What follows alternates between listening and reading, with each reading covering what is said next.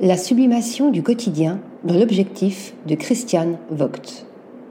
À la suite de ses études de design à l'école de Bâle, Christian Vogt se lance dans la photographie au cours des années 1960. Il devient l'assistant du très renommé photographe américain Will McBride.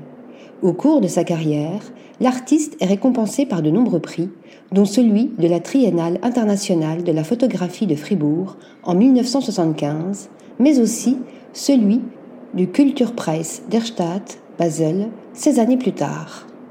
À travers l'œil photographique de Christian Vogt, une intimité se dévoile. Le spectateur est comme acteur des scènes saisies par l'objectif du photographe. En noir et blanc ou en couleur, les clichés de l'artiste captent avec mélancolie le temps qui passe. Il les compare d'ailleurs à des haïkus, ces courts poèmes japonais célébrant l'évanescence des choses. Sur des tirages en charbon et en argentique, l'artiste fige le temps d'un moment révolu. Inconditionnel du détail, Christian Vogt met en exergue non pas l'image en tant que telle, mais bien l'histoire qu'elle suscite. Ici, la perception de la réalité est interrogée, le désir est l'un des principaux moteurs de son travail. Longtemps assimilé à un photographe de nu, l'artiste ne révèle pas simplement une nudité exacerbée, mais bien le langage et la signification que celle-ci évoque.